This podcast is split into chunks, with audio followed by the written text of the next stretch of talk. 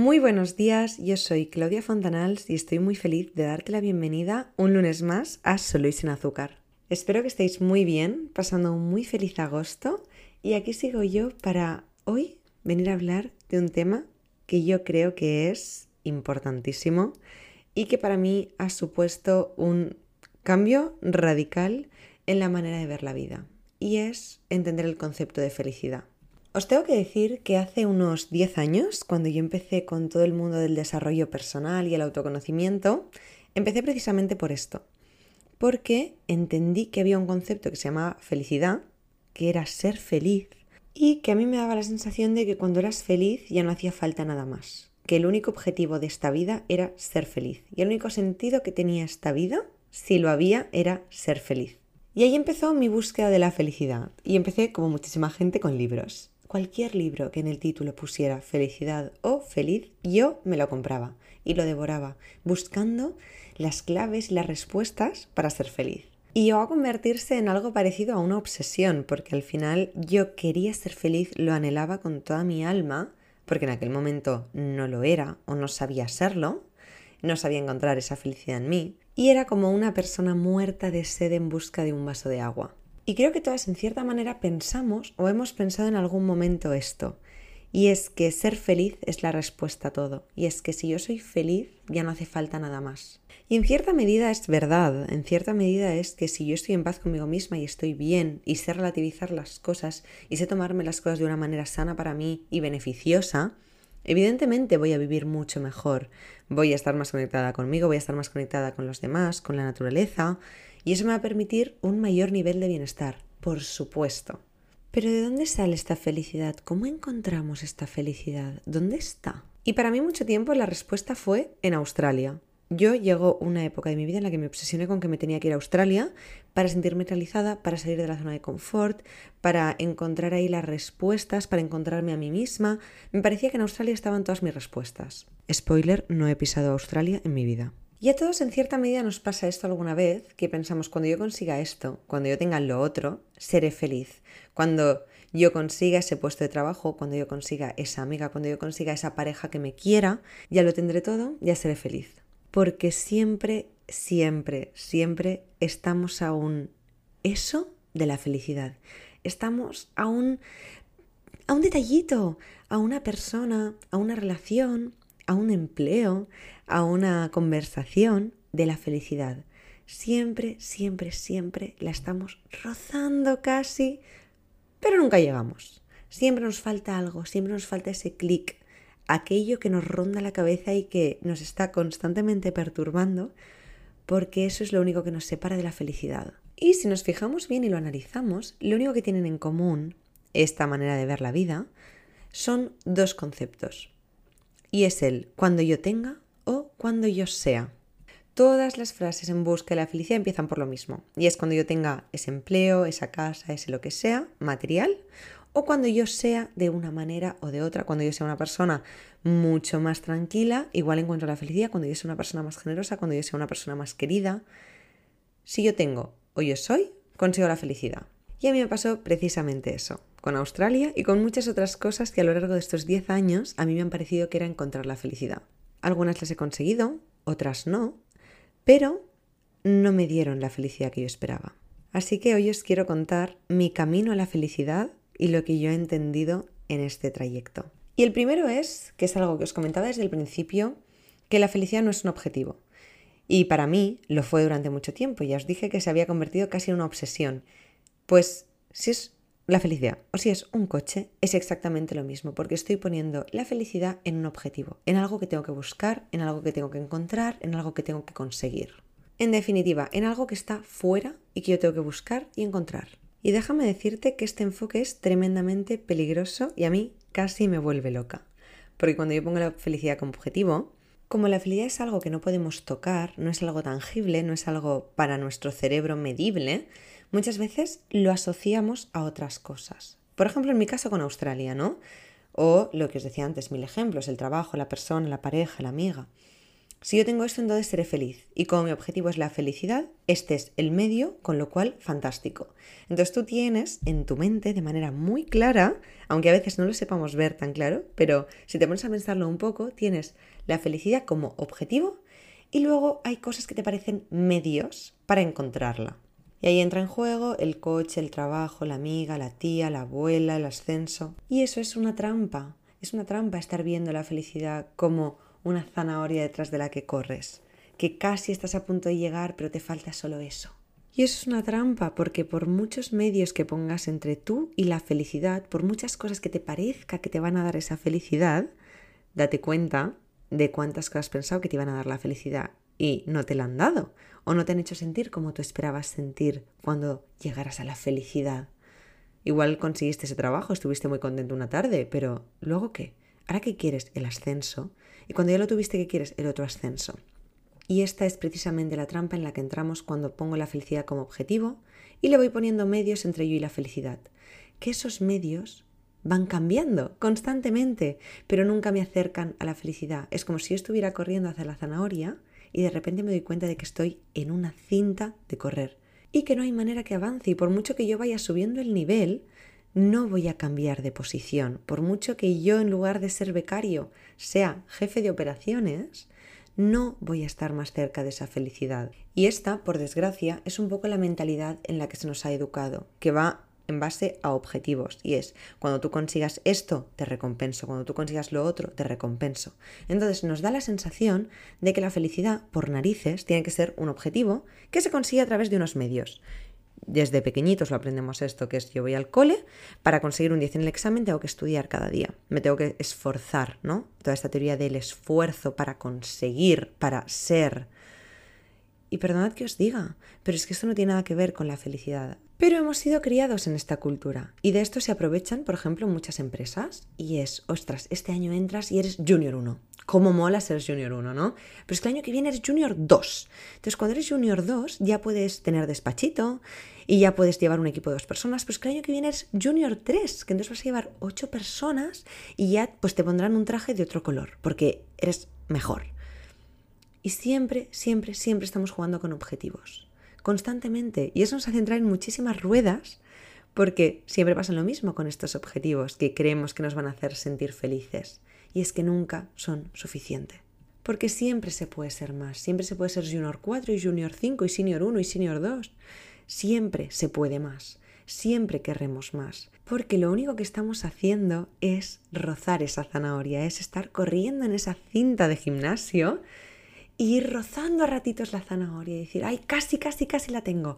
Ya verás que cuando sea Senior 84 la tendré, la cogeré, me la tragaré. Pero eso es una trampa. Entonces, lo que pasa con estas cosas es que yo voy constantemente persiguiendo esa zanahoria, pero me va pasando la vida, me van pasando los años, me van pasando las oportunidades, me van pasando los momentos que puedo tener con mi familia. Porque a todas estas tú eres Junior 2, sí, pero igual cuando eres Senior 3 tienes un hijo pero ya estás ahí metido en la rueda y estás tan obsesionado con ser senior 4 que ya lo harás luego lo del hijo, que ya habrá otro momento en el que empiece a caminar, que ya habrá otro momento en el que diga mamá por primera vez, porque nos obsesionamos con estos objetivos, porque en algún momento yo creí que esto me daría la felicidad. Y ahora te hablo de un trabajo, pero puede ser cualquier cosa. Piensa qué es lo que tú crees que te va a dar a ti la felicidad. Y eso mismo le puedes extrapolar el ejemplo que te estoy poniendo yo ahora mismo, porque en todos los casos aplica igual y es cuando me pongo la felicidad como objetivo y lo que hago para conseguirla.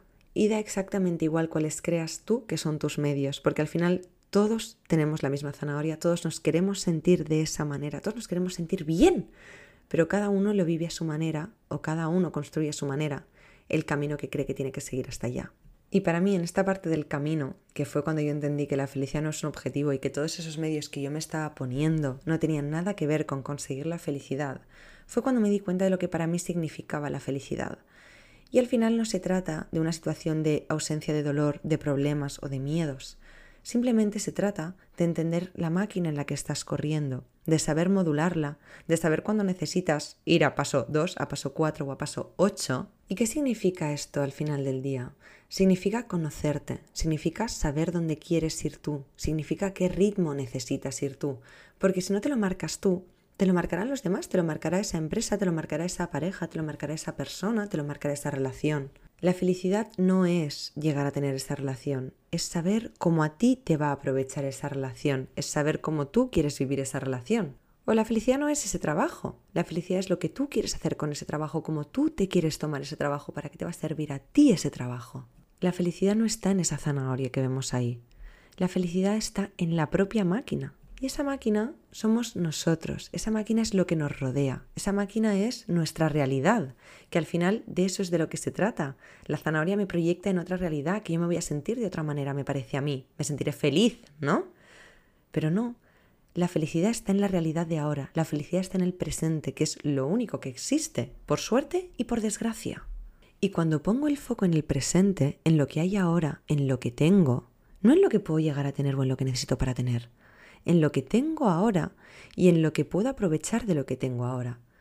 Es cuando encuentro ese bienestar, es cuando encuentro esa conexión con mi entorno, porque muchas veces cuando pensamos en esa felicidad y en sentirnos de otra manera, también nos sentiremos de otra manera con nuestro entorno, porque cuando yo me sienta bien, el entorno estará mejor.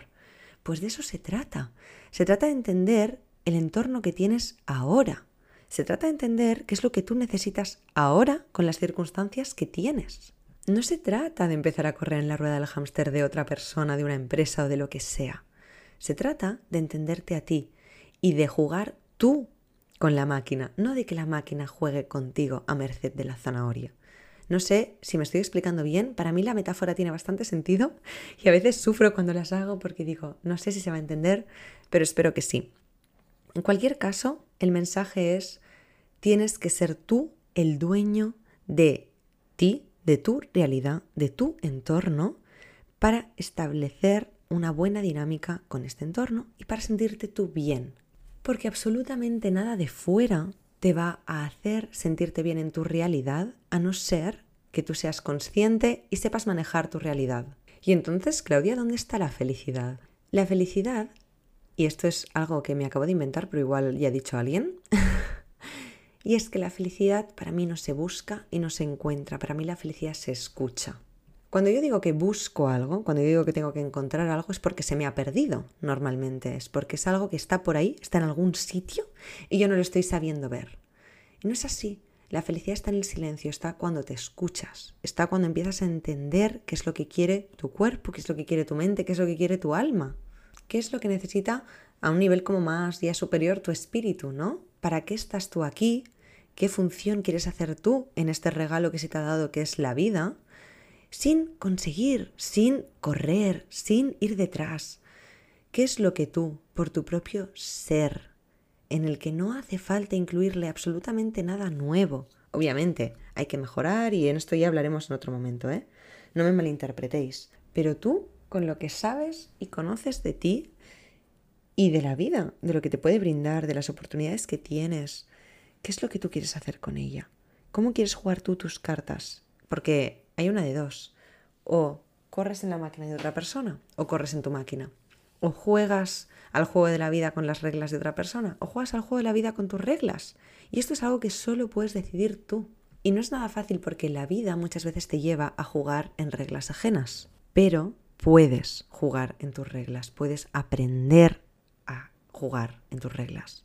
¿Cómo? Escuchando. Es lo que te decía, escuchándote, entendiendo qué quieres, entendiendo qué necesitas, más allá de lo que te hubieras planeado, planificado, establecido como reto.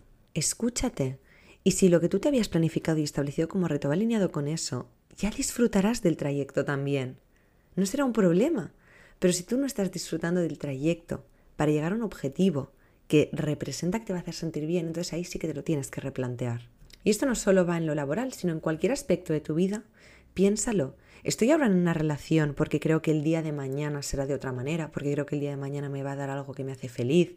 Estoy yo con este chico porque me va a dar hijos y yo lo que quiero es tener hijos. Oye, replantéatelo, porque eso es el camino. Y el camino va a ser muy duro si solo estás ahí para conseguir un objetivo. En resumen, el objetivo no tiene sentido si tú no puedes disfrutar del camino. Qué profundo, pero qué cierto. Y la segunda cosa que he aprendido yo en mi journey to happiness, se le puede llamar así, en como mi camino a la felicidad y en todo lo que he leído y aprendido y experimentado, es que la felicidad no es una recompensa. Me explico. Nosotros hemos sido educados en base a un sistema de recompensas, ¿no? Que es tú te portas bien, te doy un caramelo, lo hacemos con los perros, lo hacemos con los niños, lo hacemos nosotros a día de hoy, y es salgo a correr, eh, me pego el desayuno que me gusta. Y ojo, es un sistema que funciona, ¿eh? Yo no me estoy metiendo con este sistema, es fantástico el sistema de las recompensas, lo entendemos perfectamente. ¿Qué ocurre? Que esto lo extrapolamos a todo. Entonces, en el momento en el que hablamos de la felicidad, como la felicidad es el sumum, ¿no? Representa que es la máxima recompensa de esta vida, porque como decíamos al principio, si yo soy feliz, no hace falta nada más. Nos parece que es la máxima recompensa desde un punto de vista muy subconsciente. Y es que eso implica que yo tendré que luchar mucho por ella. Si es mi recompensa es porque yo me he esforzado. Y esto está mal entendido. Esto está mal entendido porque tú no te tienes que esforzar por encontrar la felicidad. Es lo que os decía antes, tú simplemente tienes que escuchar, lo cual no debería ser un esfuerzo, simplemente requiere de tiempo, compromiso y concentración, son tres cosas que he dicho muy rápido pero no son moco de pavo. Y eso es lo que te va a ayudar a conseguir la felicidad, pero no es ni mucho menos una recompensa, es un estilo de vida. No es algo que te tengas que ganar, no es algo que te tengas que esforzar por conseguir, no es algo que se te esté escapando de las manos, no es algo que esté oculto en ti y tengas que abrirte en canal para encontrarlo.